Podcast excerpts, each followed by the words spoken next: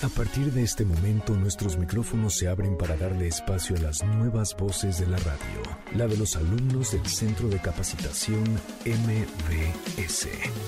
Síguenos en Facebook y Twitter, Centro MBS. Esto es Ideas Frescas. Comenzamos.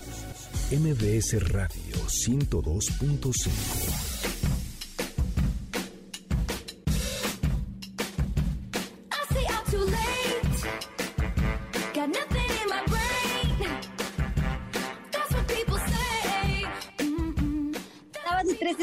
bienvenidos a Ideas Frescas. Soy Frida Sariñana, me encuentran en redes sociales como Frida la Mexicanita. Hoy vamos a tener un programa sensacional. Toca el turno para los alumnos del Centro de Capacitación MBS de Locución de Campo. Hay muy buenas investigaciones, muy buenos temas, la verdad muy interesantes que les van a encantar. ¿Sabían ustedes que un día como hoy, 13 de marzo, pero de 1325, al terminar su larga peregrinación, los mexicas fundaron la Gran Tenochtitlán, que fue la capital de su imperio, en el lugar que según la leyenda les había señalado su dios Huitzilopochtli. Así comienza la leyenda mexicana en un día como hoy, 13 de marzo. Arrancamos ahora sí con las nuevas voces de la radio. Nos acompaña Miriam Reynoso. Bienvenida. Buenos días a todos, espero que inicien este sábado con mucha energía y mucho entusiasmo. Qué alegría estar aquí en Ideas Frescas y hoy les compartiré un poco acerca de la novela De la Tierra a la Luna y de las misiones de exploración científica a otros mundos. Muchísimas gracias, Miriam. Vamos a, vamos a estar muy, muy interesados en ese tema. Vamos también a tener a Manuel del Moral Dávila. Muchísimas gracias por la invitación, Frida. Muy feliz de estar contigo nuevamente. Encantado de vivir este espacio en este sábado tan bonito. Realmente me da muchísimo gusto estar contigo. Hoy vamos a hablar un poco sobre lo que representa el sentido de la vida y vamos a tratar de encontrar algunos puntos que me parece que pueden ser bien interesantes de reflexionar. Buenísimo, igual, o sea, vamos a platicar un montón sobre qué es lo importante en esta vida. Y por último, Abraham Bello. ¿Qué tal Frida? ¿Qué tal a todos? Buenos días. Yo les voy a hablar sobre lo que son las nenis y las compras por internet. Buenísimo, también para que de repente no nos hagan estafas, va a estar bueno el programa, así que quédense con nosotros en esta primera hora de Ideas Frescas. El siguiente programa de Ideas Frescas es solo de investigación. No queremos herir susceptibilidades de nuestro amable auditorio. De la Tierra a otros planetas. ¿Qué dijo Julio Verne?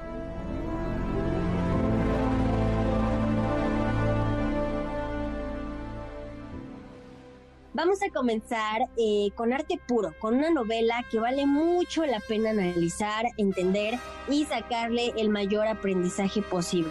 Miriam, bienvenida a Ideas Frescas. Me emociona muchísimo en este caso poder platicarles de una novela que me ha puesto a analizar muchísimo acerca de los viajes espaciales.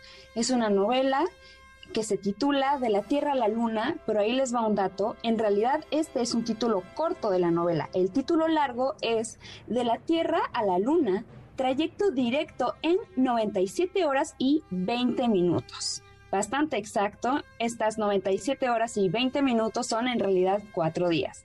La novela fue escrita por Julio Verne, uno de los padres de la ciencia ficción como muchos lo consideran, plantea muchos avances científicos que se tenían de la época, ya que fue publicada en 1865. Es la tercera novela de Julio Verne.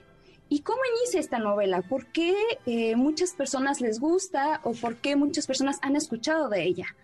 Y bueno, es que en esta novela se plantea enviar una bala de Estados Unidos hacia la Luna. Es una un primer intento de descubrir la Luna y de explorarla, ¿no? Y el contexto en el que se desarrolla es que durante la Guerra Civil estadounidense se tuvo un alto desarrollo de la balística y los cañones de guerra.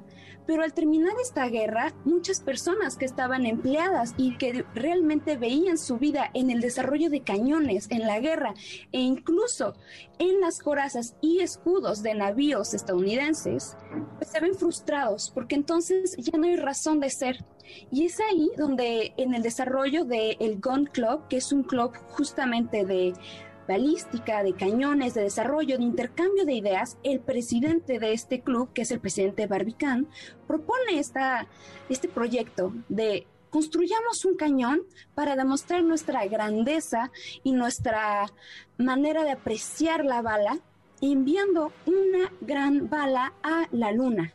Y entonces a través de todo este libro se abordan los aspectos técnicos, los aspectos científicos, incluso vemos conflictos de intereses, ¿no? Vemos dos posiciones. En primer lado tenemos al Gun Club y el presidente Barbican, que piensan mucho en la bala, en el poder de esta cuestión de atravesarla, ¿no? Incluso parece que la piensan de manera poética, pero del otro lado tenemos a el capitán Nicole, que él es esa contradicción, la contraparte, ¿no? Él fabrica corazas, fabrica protecciones a esas balas y vemos una especie de competencia entre ellos, ¿no?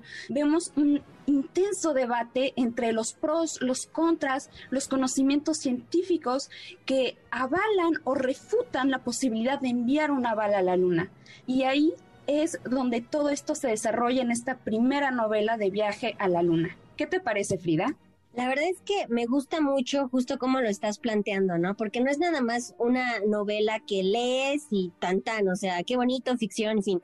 Es una novela que tiene, como lo mencionas, mucho mensaje que al final me gustaría platicar un poquito después de que hables de la segunda parte, este, que nos des como este mensaje, el mensaje, ¿no? Que Julio Verne quiere realmente transmitir a través de toda esta eh, supuesta ficción que plantean.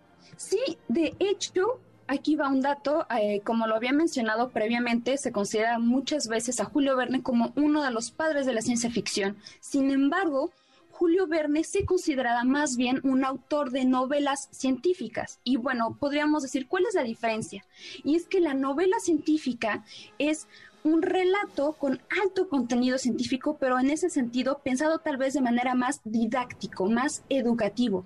Y en las novelas de Julio Verne, notablemente en de la Tierra a la Luna, pero también lo podemos encontrar en por ejemplo, 20.000 leguas de viaje submarino, vemos casi casi la cátedra, el ensayo científico. Y es muy interesante porque nosotros viviendo en el 2021, pues tenemos unos conocimientos y evidencias que nosotros consideramos en nuestra vida cotidiana, pero en la época de Julio Verne eran otras. Entonces también es una manera como de comparar conocimientos, pero a la vez de entender que todo lo que propone Julio Verne en sus viajes extraordinarios, porque los viajes extraordinarios son una colección de estas novelas de Julio Verne publicadas por el editor Hetzel, em, podemos explorar todas estas cuestiones. Y yo creo que para muchos chicos y jóvenes, las novelas de Julio Verne es una manera de acercarse a la ciencia, ¿no? A través de estas aventuras que se pueden dar, como bien lo plantea, de la Tierra a la Luna, pues lo que ocurre en la Tierra, cómo se viaja a la Luna, pero también, por ejemplo, ¿no? Viaje al centro de la Tierra, todas las pericias, las aventuras, los, las preocupaciones de descender al propio centro de la Tierra.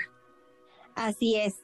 La verdad es que eh, los textos, las novelas, el arte en general de Julio Verne siempre tiene un mensaje metafórico muy profundo que tienes que analizar de verdad y prestar mucha atención a cada detalle para poder entender el verdadero mensaje que de verdad vale mucho la pena, como se los decía al principio de, esta primera hora, eh, entender, ¿no? Porque es algo que puedes incluso aplicar. O sea, ¿qué, ¿qué te imaginarías tú que un libro de tierra, de luna, de balas, te puede funcionar? Porque su mensaje es algo que te funciona en tu vida diaria. Ahora, Miriam, ¿qué pasa con esta parte de los avances científicos? Julio Verne también es considerado como un visionario, como una persona que planteó en sus novelas muchos artefactos, muchos instrumentos, avances científicos que hoy en día ya son una realidad, ya tienen una base material. Por ejemplo, pues justamente, ¿no? En este viaje de la Tierra a la Luna, el viaje, ¿no? Ya salimos de la Tierra y llegamos a la Luna, pues tenemos como base prácticamente 100 años después, pues el programa Apolo, un programa espacial de Estados Unidos, de la NASA, en la que tenían, se tenían varios objetivos. Posicionar a Estados Unidos como una nación fuerte en los avances espaciales y claro está, explorar la Luna. Y bueno, cómo olvidar la frase de Neil Armstrong de la misión de Apolo 11, lanzada en 1969, un pequeño paso para el hombre, un gran salto para la humanidad. Y bueno, cabe mencionar que esta fue una de las misiones que marcaron realmente esta carrera aeroespacial, pero si hay algo que yo podría mencionar que también es muy importante, es que aunque tal vez la misión de Apolo 11 es de las más conocidas en cuanto a exploración lunar, considerando que la segunda parte del libro de Julio Verne se titula Alrededor de la Luna, en las misiones Apolo, la misión Apolo 8 fue la que pudo lanzar una nave que orbitara la Luna. ¿no? Es, entonces, digamos que hay como una especie de similitud, ¿no? En el, en el sentido de que se orbita la Luna, pero en esa misión de Apolo 8 no se aterriza, solo se orbita y regresa a la Tierra. Y ya en Apolo 11 realmente hemos, la humanidad ha puesto un pie sobre la Luna. Eso es algo grandioso, es increíble. Y bueno, también avanzando un poco con todo esto, tenemos también el programa Rosetta, que es de la Agencia Espacial Europea, en la que digamos que su aporte, o por lo que es más conocida, es porque es, fue una misión espacial no tripulada, en donde se orbita un cometa y se envía un módulo de aterrizaje sobre la superficie del cometa para analizar su composición y además eh, poder recabar información de ella. ¿Por qué un cometa? Porque los cometas se dicen son cuerpos que pueden tener tal vez la clave de la aparición del agua en el planeta Tierra. Entonces son objetos muy interesantes a analizar. Y entonces ahí ya pasamos no nada más de la Luna, ahora estamos hablando de un cometa. Hay que decir que este programa Rosetta, bueno, la misión como tal, fue lanzada en el 2004, pero fue básicamente hasta el 2014 que eh, se pudieron obtener información tangible y el módulo de aterrizaje. También eh, cabe mencionar, ya que estamos explorando nuevos mundos fuera de la Tierra, ya hablamos de la Luna, ya hablamos de un cometa, pero ahora, ¿qué nos dice Marte? También tenemos el programa de exploración de la NASA que tiene como inicio en 1993, pero hasta nuestros días ha siguiendo hecho realidad misiones de exploración a Marte.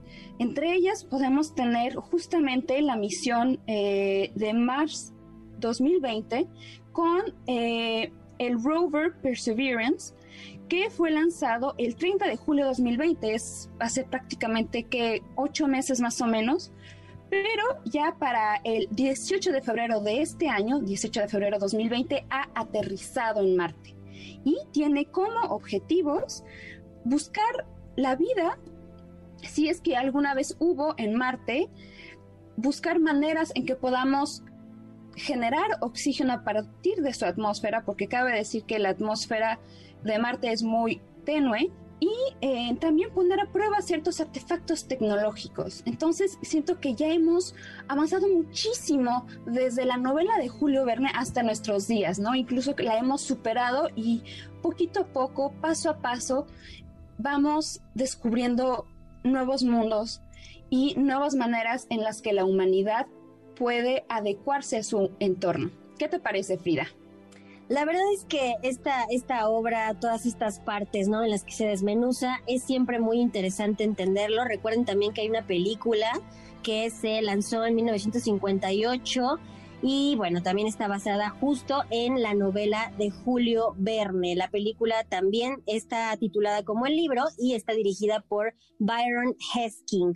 Eh, Miriam, fíjate que me gusta mucho la pasión con la que hablas. Entonces, eh, bueno, pues yo quisiera eh, recomendarles, ¿no? A toda nuestra audiencia que ahorita que estamos en pandemia, ahorita que son tiempos difíciles, que no se puede salir mucho, pónganle eh, audiolibros, pónganle libros a sus hijos, hagan que lean, porque de verdad no saben cómo abre la mente, o sea, abre la imaginación, te cambia la perspectiva de todo y creo que es algo que se necesita en estos tiempos y más aún en las nuevas generaciones. Miriam, muchísimas gracias. ¿Cómo podemos encontrarte en redes sociales? Eh, les paso mis redes sociales. Por el momento solo estoy en Instagram. Me pueden encontrar como arroba M Y V E S 684. Se lee más o menos así, Mives 684. Espero que hayan disfrutado de esta pequeña introducción a Julio Verne y los viajes espaciales y que se pongan a soñar, que se pongan a investigar, que se pongan a leer justamente, ¿no? Creo que ahí hay mucha oferta de audiolibros eh, y bueno, si no pueden conseguir un audiolibro o el propio libro, invéntense una historia, cuéntense cómo es que la humanidad tal vez llegue a atravesar un hoyo negro o a descubrir algo en la Tierra que es inaudito. Pónganse a soñar. Perfecto. Muchísimas gracias, Miriam. Ideas Frescas 102.5 en Instagram y Facebook, Twitter, arroba Centro MBS. Soy Frida la Mexicanita. Vamos a una pausa y regresamos.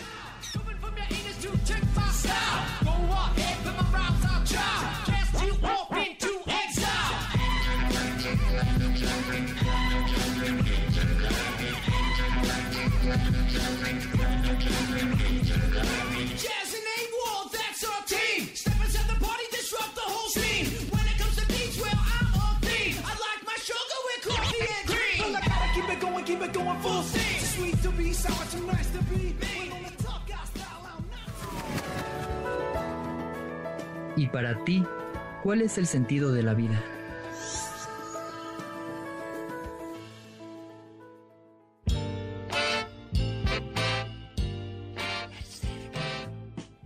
Estamos de regreso aquí en Ideas Frescas. Soy Frida la Mexicanita. Estamos con las nuevas voces de la radio, los alumnos del Centro de Capacitación MBS. Les recuerdo los teléfonos para inscribirse a los cursos online 5681 1852 y 5681 2087. Y bueno, en esta pandemia, ¿cuántas veces se han preguntado cuál es el verdadero sentido de la vida? Les cedo la palabra a Manuel. Bienvenido a Ideas Frescas. Frida, feliz de estar aquí. Gracias por la invitación. Muy emocionado de acompañarte en este programa y estoy muy contento de poder hablar sobre este reencuentro con el sentido de la vida. Todos estamos viviendo realmente un momento muy complejo. Nos ha sido difícil, hemos vivido pérdidas, hemos vivido sinsabores, hemos perdido, eh, hemos perdido a gente, hemos tenido momentos de soledad, pero creo que en este momento tenemos que realmente reflexionar cuáles son los temas que nos hacen ser mejores seres humanos. Ese es entender probablemente que mm, hacia dónde queremos llevar nuestra vida, cómo poder trascender, cómo de alguna manera dejar mi huella en la vida de los otros.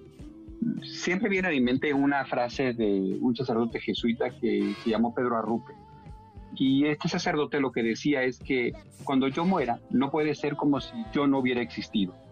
Y esa es una forma de dejar esa huella, de ser trascendente, de apoyar a los demás, de no dejarnos llevar quizá por los valores tradicionales, sino en realidad buscar los verdaderos valores de los seres humanos.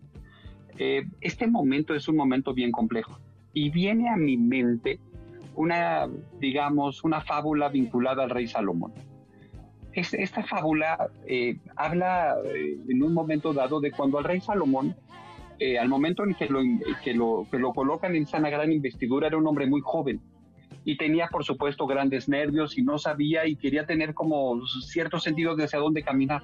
Y entonces uno de las personas que más estaba relacionado con él, uno de sus consejeros, uno de los más ancianos, le dijo, le regaló una joya y esa joya era un anillo con una inscripción y se la dio completamente guardada y le dijo, esto quédatelo tú y úsalo cuando realmente lo necesitas.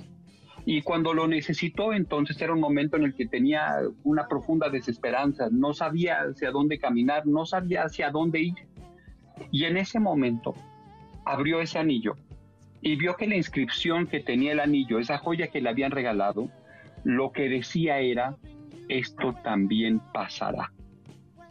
Y creo que ese es un gran momento para, hablar sobre este también pasará. Es decir, esto que estamos viviendo en la pandemia también pasará. Y, no solamente eso, la fábula del rey Salomón expresa que hay un momento en el que entonces, más adelante, tuvo eh, eh, este, bonanza y tuvo crecimiento. Y entonces este consejero que estaba cerca de él le dijo, Nunca olvides lo que ese anillo te decía. Esto también pasará. Y entonces creo que tenemos que entender que lo bueno y lo malo pasará y que esto solamente es un momento en la vida. Solamente es un momento que no nos define. Es tiempo, yo creo, de aprovechar el tiempo y vivir cada día. Porque en realidad lo que hoy tenemos es solamente un presente, es decir, lo que tenemos hoy es una fotografía, porque tarde o temprano se cambian las cosas dentro de nosotros mismos y también de la gente que nos rodea. O sea, la gente que nos ha acompañado puede ser que haya un momento en el que ya no esté y puede ser que aparezcan nuevas personas que nos den otro sentido y que nos hagan caminar hacia otros espacios. Eh, vino mi mente también para poder hablar contigo el día de hoy. Hablar sobre lo que un libro, de un libro que yo leí hace muchos años, El hombre en busca de sentido de Víctor Frankl. Y, ese libro me cuestiona, ¿sabes? Me cuestiona sobre qué debo hacer con mi vida o lo que deseo hacer con mi vida el resto de ella. ¿Cuál es el sentido y para qué? ¿Qué le voy a dejar a los demás? ¿Dónde dejo cosas para los otros? ¿Y dónde este ser humano que soy hoy eh, se queda en los otros? Pues bueno, la verdad es que es bien profundo lo que comentas porque justo a veces vivimos pensando que, que, mañana, o sea, nos peleamos con ciertas personas y, ay, ya mañana lo arreglo, ¿no? Y ya mañana hago esto y tenemos tantos proyectos y tantas pasiones y somos negligentes, incluso a veces fallamos con el amor propio, ¿no? Hacia nosotros mismos. Y justo como tú comentas, no sabemos si el día de mañana vamos a estar, porque al final ahorita lo que tenemos es un presente. Ahorita tenemos eh, a ciertas personas, tenemos ciertas situaciones, eh, y también, justo como lo dices, ¿no? Cosas buenas, cosas malas, todo pasa. Entonces creo que al final lo importante de la vida es valorar, apreciar y disfrutar lo que se tiene en este momento y las cosas malas que estamos viviendo en el presente, pues igual aprender de ellas, ¿no? Yo creo que siempre de toda situación hay un aprendizaje. Y justo eso lo que, lo que tú decías, ¿no, Manuel? A veces eh, vivimos pensando que la felicidad es tener una mansión o un coche del año, o cierto puesto, demás. Y la realidad es que es simplemente disfrutar el presente, es estar felices con lo que tenemos, estar satisfechos y vivir en armonía y con amor. Es lo que yo pienso. Gracias por ello. Déjame contarte una historia.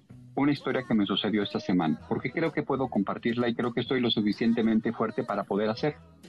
Mi papá estuvo en el hospital esta semana frente a una situación que nadie esperaba. Es decir, mi papá, un hombre de 81 años, profundamente fuerte, un hombre que realmente este, toda su vida ha sido completamente independiente. Y debido a ciertas situaciones de salud, este año, tuve, este, esta semana tuvieron que amputarle una pierna. Es un cambio en mi vida y un cambio, por supuesto, en la de él. Para mí fue un momento de, tristeza enorme. mi gran papá, el, el, que siempre me había acompañado, el que para mí era el, el hombre más fuerte, en el que yo todavía aún a mi edad podía yo refugiarme en él. Y lo que sucedió en esta semana es que entonces me di cuenta que las cosas tenían que empezar a cambiar. Eh, más allá de esta historia, lo que me rompe o lo que me hace transformarme es que en ese momento empiezo a encontrarme con algunos amigos que casualmente están involucrados en temas de ingeniería biomédica y que eventualmente me puedan ayudar para una prótesis a mi papá. Es un tema que llevará tiempo. Pero lo fantástico encontrar es la respuesta del otro, es la respuesta de quien está alrededor. Y que este es un momento, como nunca, para acercarse a los otros y abrirte a lo que las otras personas necesitan. Dar, como diría la Madre Teresa de Calcuta, hasta que duela. Y ese momento me parece que es quizá el verdadero tema. Y, yo lo que quería decir en el día de la sesión del día de hoy con, contigo es que el sentido de la vida o mi reencuentro con el sentido de la vida es la identificación de que solo mi vida tiene sentido en el otro, en estar para lo que el otro realmente necesita. Esta experiencia que rompe, por supuesto, yo soy solamente un acompañante en la vida de mi papá. No soy el que, es, el que vive el momento. Sí voy a estar para él y siempre estaré para él. Pero lo, lo cierto es que el apoyo de los demás me permitió entender que entonces, ¿qué voy a hacer yo para hacer camino para el otro, para el que está, para el que necesita? el que algún momento me suceda, que como sucedió con mi amigo que decía de pronto que estaba listo para apoyar a mi papá en un proceso y que entonces sentía yo ese cobijo y ese acompañamiento, ¿cómo puedo ser yo acompañamiento para un montón de cosas, de personas que necesitan caminar junto a alguien que tenga una capacidad o una habilidad, una fortaleza? Ese es el momento para hacerlo. Ningún otro momento es tan poderoso como este mismo. Eh, creo que de alguna forma es mucho más que solo una palabra de aliento. Es una forma de entender el sentido de la vida como un verbo de acción, como un verbo de acción en el camino de acompañamiento frente a lo que el otro necesita.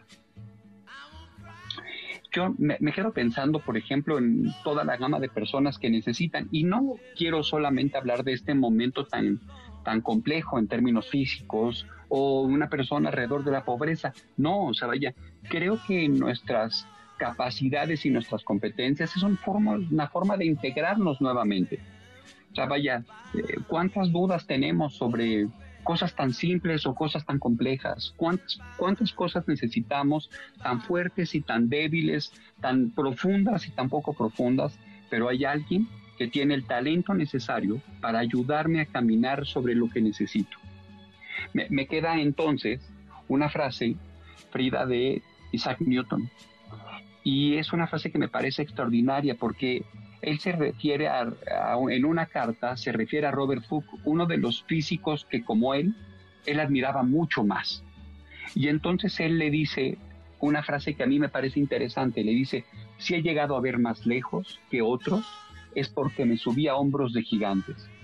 Y creo que entonces en ese momento todos nosotros somos los nuevos gigantes para todos los que están junto a nosotros. Es decir, montémonos en los hombros de los demás para poder entonces ver más lejos y coloquemos nuestros hombros para los otros.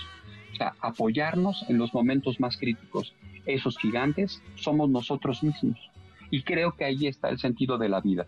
Sea, cómo nosotros en realidad nos convertimos desde el punto de vista en, en, un sentido hacia la humanidad y también en hacia un sentido hacia cada uno de nosotros. Qué bonita reflexión, Manuel, qué bonita reflexión y sobre todo pues en esta pandemia que continuamos viviendo. La verdad es que sí, o sea, definitivamente tenemos que ser serviciales, si estudiamos algo, si tenemos algo, vamos a vamos a ser empáticos, ¿no? Creo que la empatía también es clave en todo este tema. Seamos empáticos, seamos serviciales, seamos amorosos porque al final saben que el amor es lo único que tenemos seguro en estos tiempos. Manuel, ¿cómo te podemos encontrar en redes sociales? Frida, me pueden encontrar en Twitter, en M del Moral D, y me pueden encontrar también en LinkedIn, Manuel del Moral Dávila. Perfecto. Muchísimas gracias, Manuel, por eh, tu participación en Ideas Frescas. Excelente tema, excelente reflexión que nos dejas para esta mañana fría, fresca de 13 de marzo. Ellos son los alumnos del Centro de Capacitación MBS. Recuerden que si quieren inscribirse a los cursos, pueden entrar a la página www.centrombs.com diagonal cursos online. No se despeguen porque en el siguiente bloque tenemos una sorpresa. Si tú de repente ya estás muy aburrido, quieres reírte un rato con comediantes súper profesionales, comediantes muy reconocidos con tu familia, por lo único que te vas a preocupar es por la botanita que se van a echar. ¿Qué es lo que tienes que hacer? Bueno, pues más adelante te lo vamos a decir. Solo tenemos tres accesos, así que pendientes. Vamos a una pausa y regresamos.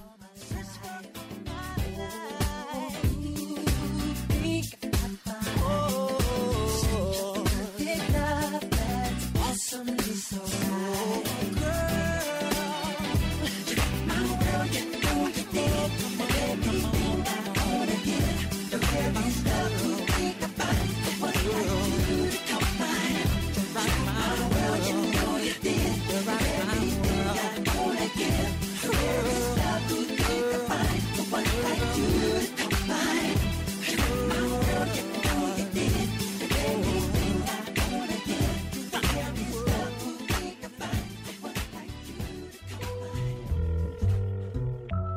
Y dónde entregas, Neni?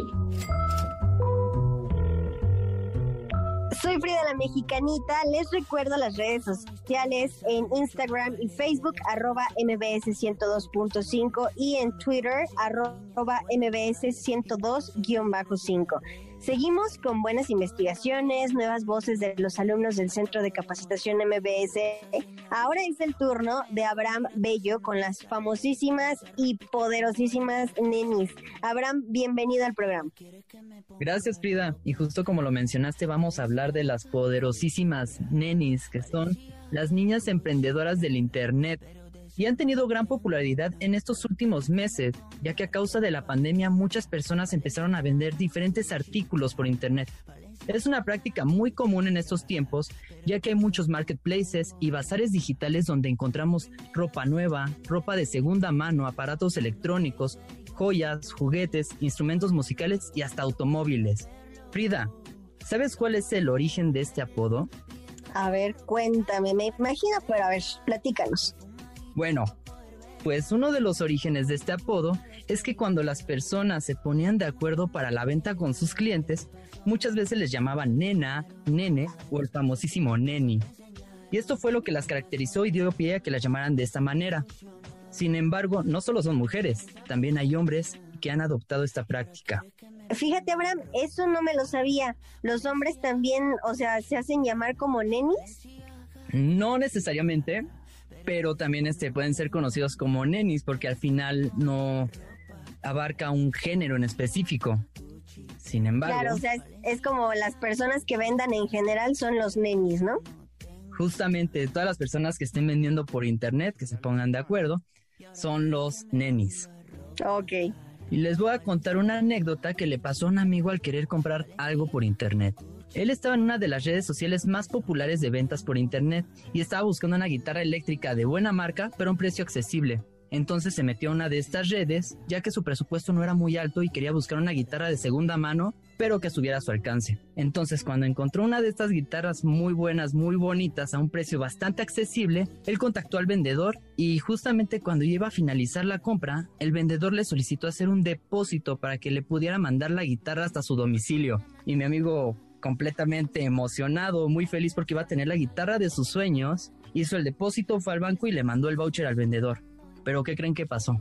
El vendedor se desapareció con todo y el dinero de mi amigo. Desafortunadamente, en México han existido muchos de estos casos, así que pues tengan mucha precaución antes de comprar algún artículo por internet. ¿Cómo ves, Frida? La verdad es que sí es una situación difícil, digo, no por algo ya muchas personas venden de todo y cuando les digo de todo es de todo. Me ha tocado ver unas, unas, unas cosas bien, bien este, curiosas.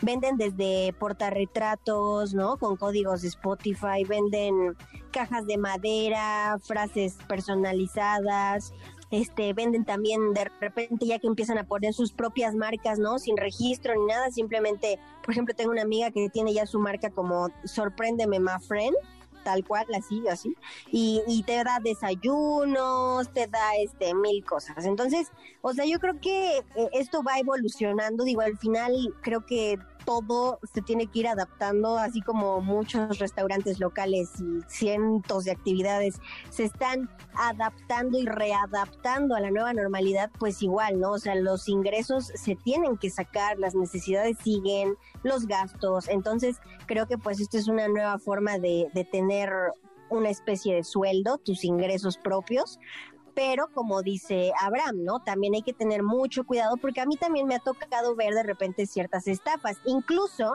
cuando tú ves un producto que te interesa en Facebook, a lo mejor puedes checar los comentarios, ¿no, Abraham? Porque de repente en los comentarios hay mucha gente que pues entre la comunidad se apoya y te dice, esto es estafa, esto es estafa. Sí, acabas de tocar un punto muy importante, ya que es justo una de las recomendaciones que les traemos antes de que compren en internet y tengan una buena experiencia y eviten todas esas estafas que mucha gente ha vivido en estos últimos, en estos últimos meses. Bueno, tip número uno, visitar el perfil del vendedor. Y esto es un tip muy importante y yo creo que también es básico. Porque tenemos que saber quién es la persona que está atrás de ese monitor que nos está vendiendo, con quién estamos interactuando. Ya que también ha habido muchos perfiles falsos que se hacen pasar por tiendas o por otras personas que no son y al final se llevan todo el dinero de las personas que le entregan su confianza para recibir el artículo que están promocionando. Así que primero, visitar el perfil del vendedor. Número 2. Solicitar referencias a otros compradores. Si tú buscas algo muy específico, te sugiero que te metas a uno de los grupos donde vendan muchas personas ese artículo que estás buscando o artículos relacionados, para que así tú puedas solicitar referencias acerca de la persona que te quiere vender un, un artículo de los que tú hayas tenido interés. Y así vas a tener más certeza porque te vas a basar en la experiencia que tienen otras personas o igual a ti te quiere vender alguien que ya está por otras personas y puedes detener al menos por esa parte a esa persona que ha estado llevándose los ingresos de los demás. No importa si nunca has escuchado un podcast o si eres un podcaster profesional. Comunidad Himalaya. Radio en vivo. Radio en vivo. Contenidos originales y experiencias diseñadas solo para ti. Solo para ti. Himalaya. Descarga gratis la app. En caso de ser una tienda, verificar que sea real, que es como lo estábamos mencionando en el tip número uno ya que ha habido muchas tiendas fantasmas en las cuales te piden que hagas una transferencia o que pagues por internet, pero al final nunca existió la página. Entonces con este método podemos ver que qué tiendas son reales y qué tiendas son falsas para evitar entregar nuestro dinero a personas que no conocemos. El siguiente tip es solicitar fotos del producto con un papel que tenga el nombre del vendedor, ya que hay muchos vendedores que bajan las fotos de internet y cuando les preguntas si están óptimas las condiciones, el artículo que tú quieres adquirir, ellos te dicen que sí, a la hora de que lo recibes, ni siquiera es el artículo o es este pirata. Entonces, cuando tienen el papelito, podemos tener la certeza de que ese artículo lo tiene en sus manos y que es de él. Otro de los tips que es de los más importantes y es de lo que más hemos tocado en esta sección es el no hacer depósito si no tienes una garantía, ya que fue como le pasó a mi amigo. Al final hizo el depósito, pero se llevaron todo el dinero y no nunca lo recuperó, ha estado peleando y ha sido mucho esta situación en diferentes personas de este país, ¿no? Sí, y la verdad, ¿sabes que También creo que es importante a lo mejor, Abraham, recomendaciones, ¿no? O sea, por ejemplo, yo tengo algunas amigas que igual este, son nenis, ¿no? En este target perfecto. Y, y yo, yo las conozco, ¿no? Y con toda la confianza yo puedo incluso llegar a hacerle un depósito, pero es, pero, o sea, son personas que son amigas mías, son personas que yo conozco. Entonces, a lo mejor y, y tener como recomendaciones o comprar con gente que tú conoces, ¿no? O que es como familiar, porque, ¿sabes algo? A lo mejor también esta parte de que te lo mandan a tu casa, pues digo, por algo la sección se llama precio y dónde entregas, neni, o sea, porque eh, así se maneja el servicio de las nenis, ¿no? O sea, te les, les das un adelanto, ojo, si llegan a depositar, solo den un adelanto y la otra parte la, la dan en su totalidad cuando les entreguen. Traten de ir acompañados, ¿no? Porque pues también la situación ahorita no está muy segura que digamos. Es que por, por donde quieras hay, ¿no? Pero la verdad es que hay que tratar de ser muy cuidadosos en cómo es que damos el dinero, en con quién vamos, no vayan solos.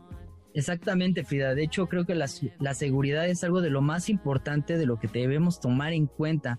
Y mencionaste algo bastante importante también, porque también el pagar una parte y no liquidar el producto desde un inicio puede ser un aval de garantía, ya que también podemos ponernos de acuerdo, por ejemplo, con, con la otra persona que nos va a entregar, de vernos en un punto medio e ir acompañados para ahí poder verificar con nuestras propias manos el producto y evitar una estafa. Así es. Abraham, ¿tú le has comprado una neni? Sí, en esta cuarentena la verdad es que sí le he comprado muchas cosas a nenis. Cada semana. Casi, casi cada semana. Ok. Y tú, por ejemplo, este, con estas medidas de seguridad que das, ¿tú cuáles aplicas? ¿Cómo sabes que no es estafa? Una que yo aplico es igual solicitar referencias sobre el vendedor en los grupos donde estoy, ya que casi siempre estoy buscando algo muy específico y estoy en grupos de eso que estoy buscando o también solicitar que el vendedor haga una videollamada conmigo pues para ver que tiene el artículo, para ver quién es esa persona y también en caso de que sea algo electrónico que lo pruebe en su momento, porque hay veces que nos vemos en un punto medio donde no lo podemos probar, entonces matamos dos pájaros de un tiro. Perfecto, sí, pues, o sea, no hay ningún problema, digo, al final las nenis, pues, es algo que, que está surgiendo y que seguramente muchas personas más lo van a hacer porque es algo necesario en esta, en esta pandemia, pero hay que ser muy cuidadosos. Abraham, ¿cómo te podemos encontrar en redes sociales? En redes sociales me pueden encontrar como Abraham Bello en Facebook e Instagram. Muchísimas gracias a todos los que nos escucharon el día de hoy en esta primera hora de Ideas Frescas. Gracias a Miriam Reynoso. Gracias a ti, Frida, y a todo el equipo de MBS y de Ideas Frescas. Siempre es un gusto poder compartir con ustedes las pequeñas pesquisas que descubro a lo largo de esta travesía. Muchas gracias, Miriam. Gracias también a Manuel del Moral Dávila. Muchas gracias, Frida. Feliz de estar contigo nuevamente. Un placer compartir estos micrófonos y seguir aprendiendo. El placer es nuestro. Y gracias, Abraham Bello. Neni, muchas gracias por tu tema. Gracias, Neni. Un placer en estar con ustedes nuevamente. Oigan, pues antes de despedirnos de esta primera hora de ideas frescas, les quiero comentar que cuatro titanes de la comedia se unen para ayudarnos a aliviar el peso del encierro, de la falta de oportunidades para divertirse, pues debido a esta pandemia. Jojo Jorge Falcón, el costeño, JJ y el indio Brian son sin lugar a dudas referentes en la escena humorística mexicana y nos presentan Covidiantes episodio 1. ¿A poco no suena interesante? Tenemos tres accesos vía streaming para Covidiantes episodio 1 se va a presentar el sábado 20 de marzo a las 8.30 de la noche. ¿Te los quieres llevar? ¿Te quieres llevar estos accesos? Bueno, solamente cuéntanos por Twitter, arroba centro MBS. Cuéntanos, si eres neni, ¿qué es lo que vendes? Y si no eres neni, ¿qué le has comprado a una neni? Así de fácil te los llevas. ¿Qué has comprado a una neni y qué vendes si eres una neni? En Twitter, arroba centro MBS y tienes tus accesos. Yo me despido, pero los dejamos en esta segunda hora de ideas frescas con más talento, con nuevas voces, con Lalo Ruiz. Eh, gracias Arturo Chávez en la producción, a Mario Ontiveros en los controles. Cuídense mucho, por favor, tengan cuidado en cómo van a las entregas con las nenis, pero apoyemos a las nenis. Soy Frida la Mexicanita, nos escuchamos en otra emisión.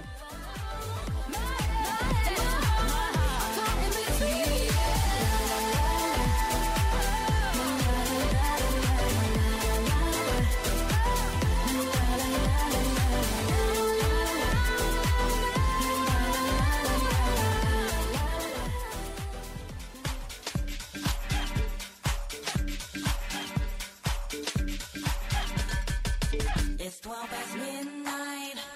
Don't close your eyes. Your soul's up alive. Continuamos en Ideas Frescas, arrancamos la segunda hora, soy Lalongo Ruiz, me da mucho gusto saludarlos y en esta segunda hora recibimos la estafeta de Frida Sarteñana, Frida la mexicanita con quien comparto en Exa FM Gracias por esta estafeta, gracias a sus alumnos. Recuerda que puedes estudiar conducción de campo, locución de campo con Frida, la mexicanita, online y también de manera presencial. Agradezco esta estafeta y ahora continuamos con parte de mis alumnos, exalumnos y alumnos de los cursos que tenemos también, ya sea en el curso presencial que tenemos de certificación en locución profesional o también los veo en el de Crea tu podcast y comercialízalo. Ese es online tenemos muchísimos alumnos, estamos terminando ya una generación más. Arrancaremos la próxima semana, así es que pendientes de toda la oferta que tenemos en www.centrombs.com, diagonal cursos online. Tú decides. Por ahora, vámonos con deportes, que me encanta esta sección, la afición, con José Luis Flores. El siguiente programa de Ideas Frescas es solo de investigación. No queremos herir susceptibilidades de nuestro amable auditorio. Garra, pasión y energía. Esto es La Afición.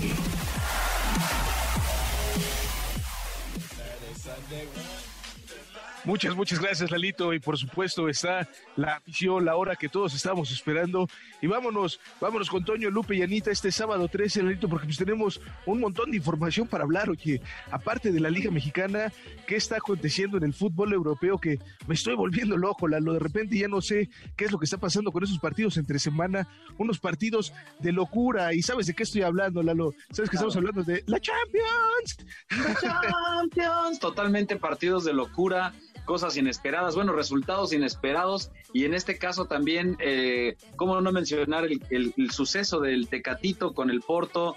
De, derrotando, dejando ahí en, los octavos de final a la Juventus de Cristiano Ronaldo nada más. Oye, definitivamente, y qué, qué, juegazo se mandó, no solo el Tecatito, sino todo el equipo. La verdad de las cosas es que dejaron fuera a, la vecchia señora, un equipo que estaba figurando pues para grandes cosas, Lalo. Eh, es, es, un, es un contundente fracaso para la Juventus en este caso, y a título personal también para Cristiano Ronaldo, Mr. Champions, porque realmente él ostenta al día de hoy cinco títulos y, a nivel personal yo creo que también le pega, ¿no? Pero oye, qué, qué juegazo se mandó el Tecate Corona haciendo jugadas de primer nivel, Agustín Marchesín, por supuesto, te, recordamos también a Mateus Uribe, viejos conocidos de la Liga MX que están jugando al tú por tú con el primer equipo, bueno, con los primeros lugares del fútbol europeo, ¿no? En este caso, el campeón, nada más y nada menos que del fútbol italiano, la Juve. Entonces, vaya, es, es, una situación inesperada, lo que también se dio con la eliminación junto con el bicho. Hablamos de Lionel Messi, ¿no? Que cayó ante, ante el despiadado Kylian Mbappé y Paris Saint-Germain que oye, estuvieron desatados, estos, estos cuates andan con todo, pero ostentando fuertes para el título, ¿eh, Lalito? Lo importante aquí a mencionar y a recalcar también creo es ya encontrar la, nueva sangre de las canchas en la Champions. Hablar de Mbappé ya es considerar a las nuevas figuras y tenerlos en frente de las de los que son hasta el momento los mejores futbolistas, teniendo en cuenta a, Messi y, dándole ese repasón, creo que te habla de que de pronto unas generaciones tienen que empezar a considerar la salida para darle paso a estos grandes futbolistas, grandes jugadores. Definitivo, estamos experimentando al, al, día de hoy pues un cambio de estafeta, ¿no? Como bien lo refieres, Lalo, un cambio generacional que, que, se viene proyectando ya de hace tiempo, sin embargo, no había surgido a, nivel club, a nivel eh, afición, por supuesto, aquel ídolo que proclamara eh, eh, esa bandera, ¿no? Al día de hoy, pues estamos hablando de un, de un cambio de estafeta de, un pase de estafeta de, de, de Leo Messi de CR7 a, pues, los que sustentan, ¿no? Haaland, a un Kylian Mbappé, que de repente estamos viendo a un Kylian Mbappé que de repente estamos viendo cómo, cómo se posicionan dentro de los de los mejores jugadores a, nivel mundial y pues bueno, esto nos habla también prácticamente de, del tiempo de vida que le queda a este par de campeones, este par de fuera de series para seguir rompiendo récords, para seguir rompiendo títulos que por supuesto se ve cada día más alejado, ¿no? Veremos si el próximo año las, la situación se, se, se fomenta para poder jugar una, una próxima Copa del Mundo en Qatar. Sin embargo, pues, las condiciones se ven difíciles por el panorama macroeconómico y también el tema de la pandemia. Sin embargo, esperamos pues ver eh, los últimos destellos de este, de este par de estrellas, ¿no, Lalo? Tremendo, ojalá que suceda. Ya por ahí también, considerando las fechas, se acercan las Olimpiadas y ya el, el Comité Olímpico en Tokio ha mencionado que podría hacerse esta contienda o esta justa olímpica con solamente la gente de Japón, es decir, con cero extranjeros. Entonces eso también sería, sería muy interesante. Yo sé que es un paréntesis, ¿no? De todo esto que estamos comentando, pero hablando de los, de los eventos, de los partidos que todavía podrían, o digamos justo los eventos que podrían posponerse. Sí, es correcto, Lalo. Prácticamente, pues es lo que todos nos preguntamos. ¿Habrá Olimpiadas? La verdad de las cosas es que eh, la pandemia no cede, no, no cede y los Juegos Olímpicos de Tokio pues vuelven a estar en duda. Eh, es una realidad que toda la afición quiere volver a las canchas, que todos queremos volver a este mundo deportivo. Sin embargo, como bien lo refieres, esto se va a dar paso a paso. Ahora bien, si los Juegos Olímpicos se juegan con un cierto porcentaje, llamémoslo staff, llamémoslo afición, pero a niveles concentrados y también controlados prácticamente por las autoridades, pues podemos pensar que se puede dar el desarrollo de los mismos. Sin embargo, reitero, esto prácticamente depende mucho de cómo las autoridades vean toda esta situación y, justo lo refieres, ¿no? El, poder realizarlo de una manera local, de una manera eh, prácticamente para, para poder sumar y, muy, muy controlada. Eh, pues, sí, es, es, una referencia y el poder jugar esta, e, e, esta carta, ¿no? De, aprovechar los Juegos Olímpicos. Sin embargo, pues, está el tema de la, de la pandemia que lo vuelve muy complicado. Y esto me, da pauta para poder comentártela, lo que justo en el tema de, convocar nuevamente a la afición a los estadios, estamos experimentando algo similar aquí en la Liga MX, porque tú te acordarás que el día de mañana, por supuesto que estamos hablando del Clásico Nacional, a lo mañana domingo 14 se juega el clásico nacional América contra Guadalajara.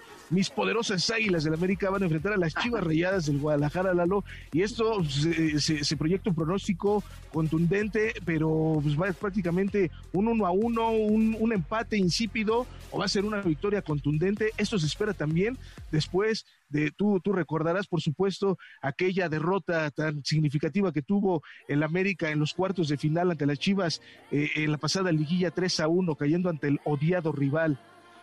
Correcto, y además, ahora que mencionabas a las, eh, no sé cómo, cómo dijiste, creo que como muy fuertes, ¿no? Las Águilas de la América. Las Creo que poderosas Águilas de la América. Creo que hay que generar ya la apuesta desde ahora. Las poderosas Águilas de la América van con todo, con Toño Lupe y Anita. ¿Crees que vengan con Toño Lupe y Anita? No, voy a, voy a checar eso. ¿eh? Creo que también el rebaño salado de pronto está resintiendo.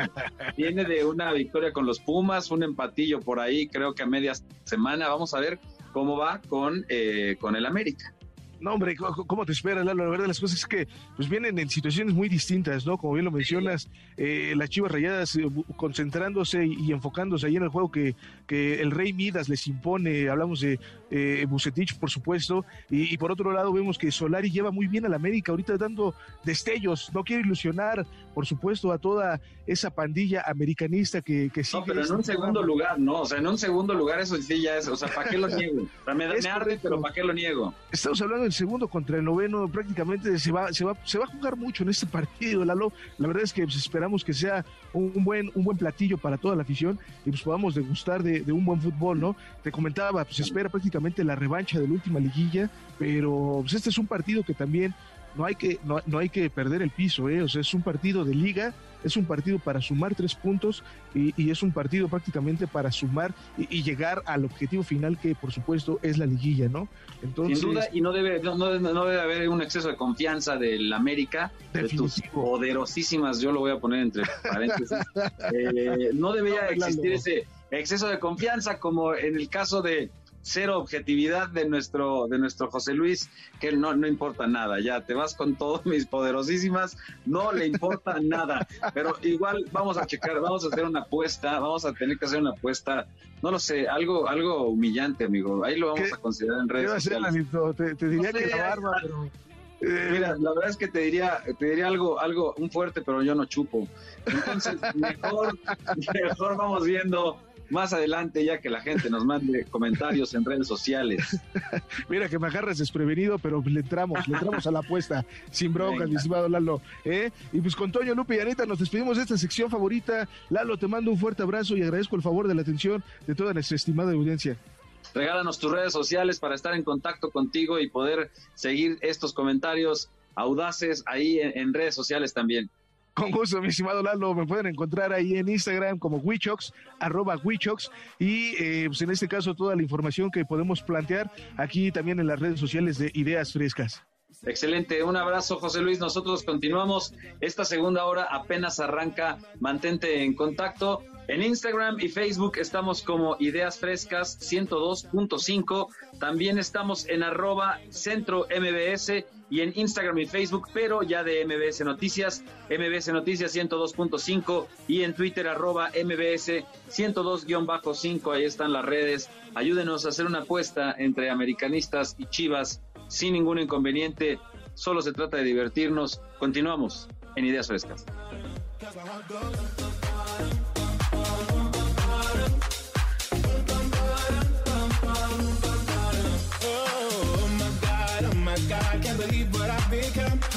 I'm thinking things I shouldn't think, singing songs I've never sung.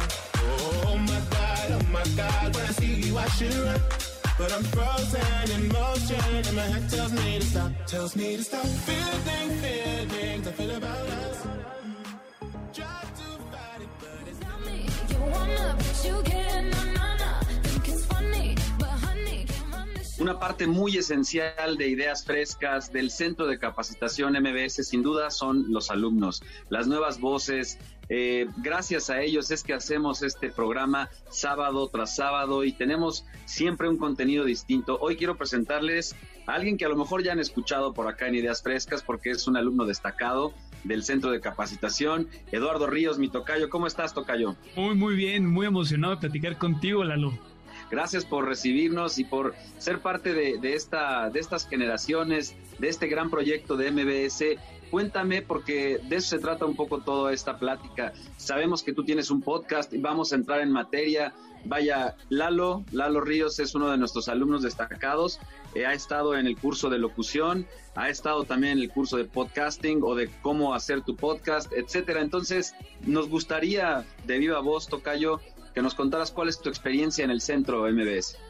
Pues te, te cuento que justo ahora sí que va a sonar un poquito a a, vibras, pero la verdad es que sí. Eh, pues yo entré al centro MBS porque justo a principios del año pasado yo estaba tomando unas clases de canto y pues no estaba pudiendo con, con, el tema, pero yo sabía, pues ahora sí que dentro de mí que yo quería hacer algo con, con mi voz y con contar cosas y con, pues como tener un acercamiento emocional con, pues, con la gente que me rodea.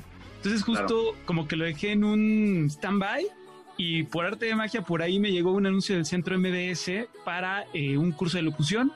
Y dije, pues bueno, ¿por qué no? Esto puede ser un, medio alternativo donde pueda yo pues seguir ocupando la voz sin, sin soltarlo y, pues veamos qué pasa. Una vez que, que, encuentras que ahí también hay una oportunidad, cuéntame también qué, tan, qué tanto ha sido este medio el, escaparate para todas esas opciones de lo que me estás hablando, el hecho de compartir con el público, enviar un mensaje, eh, realmente hacer contacto, ¿no? Lo que hoy le llaman eh, en inglés el engagement, pero que es muy importante porque cuando haces ese contacto con el público, puedes tener eh, o puedes incluso llegar a ser un líder de opinión. Entonces, no se necesita otro tipo de preparación más que a lo mejor entrar al centro de capacitación contactar con eso que tienes realmente, que es un don, un talento, y a explotarlo, ¿no? Sí, mira, fíjate, yo, yo pensaba que, que para ser locutor, hacer este engagement, pues necesitabas un montón de cosas y, y muchísima gente alrededor apoyándote. Pero alguna de las cosas que, tanto en el curso contigo y con Sandra y algunos otros profesores, entendí que una es, tienes que hablar con la verdad de lo que hables ya sea juego, ya sea música, ya sea datos importantes, sean noticias, tienes que hablar desde, desde el corazón y de la verdad. Entonces, eso fue algo que, que me quedó muy grabado y que también, pues, parte de lo que produzcas, pues sea algo que, que aporte de alguna otra forma, ¿no? Puede ser desde buen humor hasta un dato súper importante. Muy, muy importante lo que acabas de mencionar, eh, lo, lo, de aportarle algo a la gente, ¿no? Eso es como también una especie de compromiso, Tocayo. Si hay cierta responsabilidad al tomarse esa, esa idea, al tomarse ese, ese, esa labor y de pronto encararla, ser responsable contundente, darle al público, a tu público cada semana eso que está buscando, vaya que es un trabajo también importante. Sí, porque aparte sabes que, eh, pues bueno, ahí del centro MBS pues tenemos prácticas en vivo, entonces yo anunciaba con mi familia, mis amigos, oye, es que voy a salir en ideas frescas los sábados a las 7 de la mañana, porfa escúchenme, ¿no? Y muchos hacían pues el esfuerzo de levantarse a las 6 para escucharme y para mí era pues un compromiso el ¿qué les voy a decir, no? Que, valga la pena y que no sea solamente la felicitación de, ah, pues porque es mi primo, porque es mi cuate, sino porque de verdad me digan, oye, valió la pena este prestarte y regalarte un momento de mi tiempo de vida, que es lo más valioso que tenemos, para, para sentir y escuchar lo que, lo que me quieres decir y conectar, ¿no? Entonces, Por ejemplo, Tucayo, ¿tú qué, qué preparación tienes aparte de esto, de, de, de lo que acabas de hacer en el centro de capacitación? O sea, en el centro de capacitación tomé el curso de locución, el de edición de audio, que ahí también te das cuenta que los tiempos y el ritmo y los volúmenes de la música de fondo, de la música de, entrada y salida, es súper importante. Y pues en el de podcast y promoción de podcast, que fue el último, eh, pues también te das cuenta que el ir buscando tu público y no hacer contenido y aventarlo para todo el mundo, este, eso pues me, es parte de lo que yo aprendí, aparte que bueno, de carrera yo soy, yo soy arquitecto. Entonces, este, pues, todo eso sumado a lo, a lo, que uno es psicólogo, arquitecto, pues bueno. A ver, pero es que ese, ese tema para mí es fundamental, Tocayo, porque yo, yo hace ratito no lo comenté muy ampliamente, pero creo que la preparación es importante en la vida en general. Tener tu carrera, eh, sin duda te dará muchas, muchas satisfacciones, pero cuando hay un sueño, cuando hay una inquietud que también está por ahí, latente, creo que para eso está el centro de capacitación, para perfeccionar esa capacidad que todos tenemos, la verdad, porque es inherente el hecho de poder comunicar, pero hacerlo de manera adecuada. Eso es lo que, lo que trabajamos acá en el centro de capacitación. Y el hecho de que tú ya puedas platicarnos, de contactar con un público, de tener un podcast, que además a eso quiero entrar ahora, al tema de tu podcast, el, el, dónde lo podemos escuchar, porque según yo ya está en todas las plataformas, ¿cómo se llama? Cuéntame un poco de este proyecto que también surge de todo esta, de todo esto que has hecho, creo que en, no más de un año. Bueno, en no más de dos años, quiero decir. Sí, mira, está en Spotify, en Anchor, Apple Podcast, iHeartRadio, en eBooks o iBox, no, nunca he sabido cómo se pronuncia. Y eh, bueno, en las redes estoy en arroba tú no mandas guion bajo podcast. Y pues bueno, este podcast nace justo de esta necesidad que dices de de cómo seguir el sueño, ¿no? De, de, no soltarlo. A mí me pasaba que, que, estaba yo, cada que dejaba este sueño de la voz de lado, como que entraba, pues no sé decirlo, como en, como en tristeza, como que algo no me acomodaba. Y pues yo la verdad no sabía muy bien cómo, cómo, hacerle. Y a partir de que empecé con los cursos en el centro MBS, pues ya como que adquieres una, una dirección, adquieres como un caminito eh, a través del cual pues ya canalizar esta, esta cuestión que quieres expresar y, entregarle al mundo, ¿no? Que en este caso el podcast se llama Tú no me mandas, porque bueno, yo, yo desde chico siempre me, ha pasado que tengo gustos tal vez muy distintos, afinidades muy distintas, y siempre era como sentirme muy incómodo con decir que me gustaba X o Y canción, que me gustaba X o Y artista, o que seguía a tal o cual persona, ¿no? Entonces, pues conforme vas creciendo y te vas dando cuenta que, pues eso da igual, no importa, es, e, eres tú, este, pues quise hacer este, este podcast que donde pudiera yo expresar estas cuestiones que, que yo sé que, que, igual que yo, muchos este, comparten conmigo. Entonces era como alzar la voz para decir, existe esto, existe esto y existe esto otro que tal vez el mundo no tiene la, la linterna, la luz puesta ahí, pero también existe y merece la pena darle luz. Y, y, la verdad es que te digo, yo, yo me sentí un poquito este, extraviado en cómo hacer esto, ¿no? Porque pues eso lo haces este, de día a día, ¿no? Con tu familia, con tus amigos, ¿no? Les cuentas tus cosas, pero realmente soltarlo, pero no, no nada más soltarlo como este, electricidad y ahí les va, sino eh, con, con, una temática, con un, un, un guion, este, seccionando temas y, que la gente realmente a través de, estos audios que se transforman en podcast puedan sentir y, compartir esta afinidad, para mí se ha vuelto algo súper rico. No, sé si a ti te pasa que cuando alguien te escribe y te dice, oye, me encantó esto que dijiste, oye, qué increíble esa música, oye, yo no sabía de esto, no sé tú, Lalo, si no, no, no, como que te alumbra el día. Por supuesto, sin duda. De hecho, ese es, eso es todo el, motivo de esta plática. Claro está para todos aquellos, y ahora que decías hay que hablar con la verdad, aquí hablamos con toda la verdad. Esto es un mega comercial, pero ¿saben por qué lo hacemos? Porque ustedes también pueden perseguir ese sueño, porque ustedes también pueden hacer realidad esta idea de, trabajar, de, hacer, de ser locutor, de tener tu podcast, de compartir con el público. Eh, además de dominar la voz y la proyección de la voz y otras, otros factores y otros elementos muy importantes, creo que esa es la, la idea de todo esto. Recuérdanos por favor tus redes, dónde podemos escuchar el podcast y también ¿Qué viene para el siguiente capítulo, Tocayo? Les recuerdo las redes, es tú no me mandas guion bajo podcast en Instagram. Si quieren seguirme en el personal, también ahí podemos echar chalecito que es arroba Eduardo Río Ramírez. Y en Spotify y en todas las plataformas es tú no me mandas así tal cual. Y eh, pues, ¿qué viene? Viene el episodio número 28, donde vamos a hablar de tecnología, pero eh, el lado B, el lado que no nos damos cuenta nosotros y nos está cambiando la vida sin que nosotros ni siquiera lo notemos. Te pongo un ejemplito para que vayan agarrando el sabor de lo que va el, el podcast en general. Es, por ejemplo, en Netflix, no sé si ustedes hayan notado, que cuando te aparecen las eh, carátulas de las películas, a veces una misma película te aparece con diferentes carátulas. Y pues a muchos nos parece como, ah, ah mira, eh, qué bonito, ¿no? Qué detalle.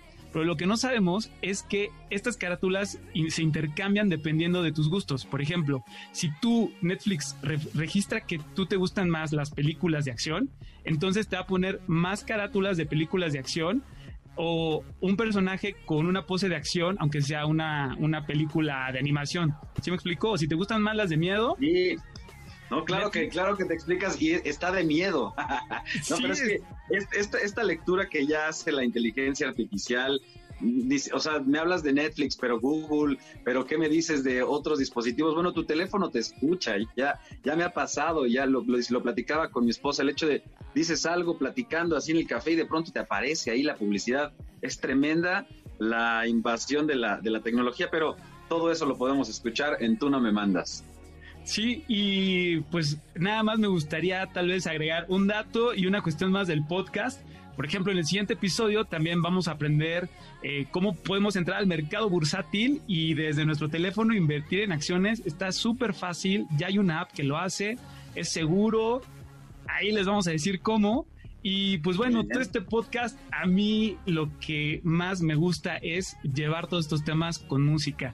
Que yo no sé, tú Lalo, Arturo, nuestro productor, si compartan conmigo, la música es el hilo conductor de todo en este mundo. Entonces, todo lo que junta todos estos temas en cada episodio es la música, es súper variada, van a encontrar música que tal vez nunca hayan escuchado, que finalmente, pues todo esto nació a partir de mi necesidad y gusto por cantar que aunque encontré otro medio, pero bueno, ahí sigue presente la música en este podcast para que pues eh, también sientan este feeling de que les va a encantar porque va a ser bastante musical cada tema que, que ahí platicamos. Está muy buena la plática, Tocayo, la verdad, porque me doy cuenta cómo, cómo lo que hay que hacer en la vida es no frustrarse tan fácil, sino buscarle las opciones, hacer otras combinaciones, otras mezclas como los alquimistas y de pronto darle a la fórmula adecuada. Te felicito, Tocayo, gracias por esta plática y te seguimos, por supuesto, en redes sociales y te escuchamos ahí en Tú No Me Mandas en el podcast. Excelente sábado. Gracias a ti, Tocayísimo, por esta oportunidad. Y pues nada, los quiero un montón a todo este público que nos oye y un abrazote. Gracias, Tocayo. Nosotros seguimos en Ideas Frescas. Recuerda www.centrombs.com, diagonal cursos online. Te puedes encontrar de todo. Producción, bueno, postproducción, eh, locución, podcasting, bueno, etcétera, etcétera. La oferta es creo que muy amplia. Así es que entra en este momento www.centrombs.com, diagonal cursos online. Nosotros seguimos en Ideas Frescas, sábado 13 de febrero, con la mejor actitud.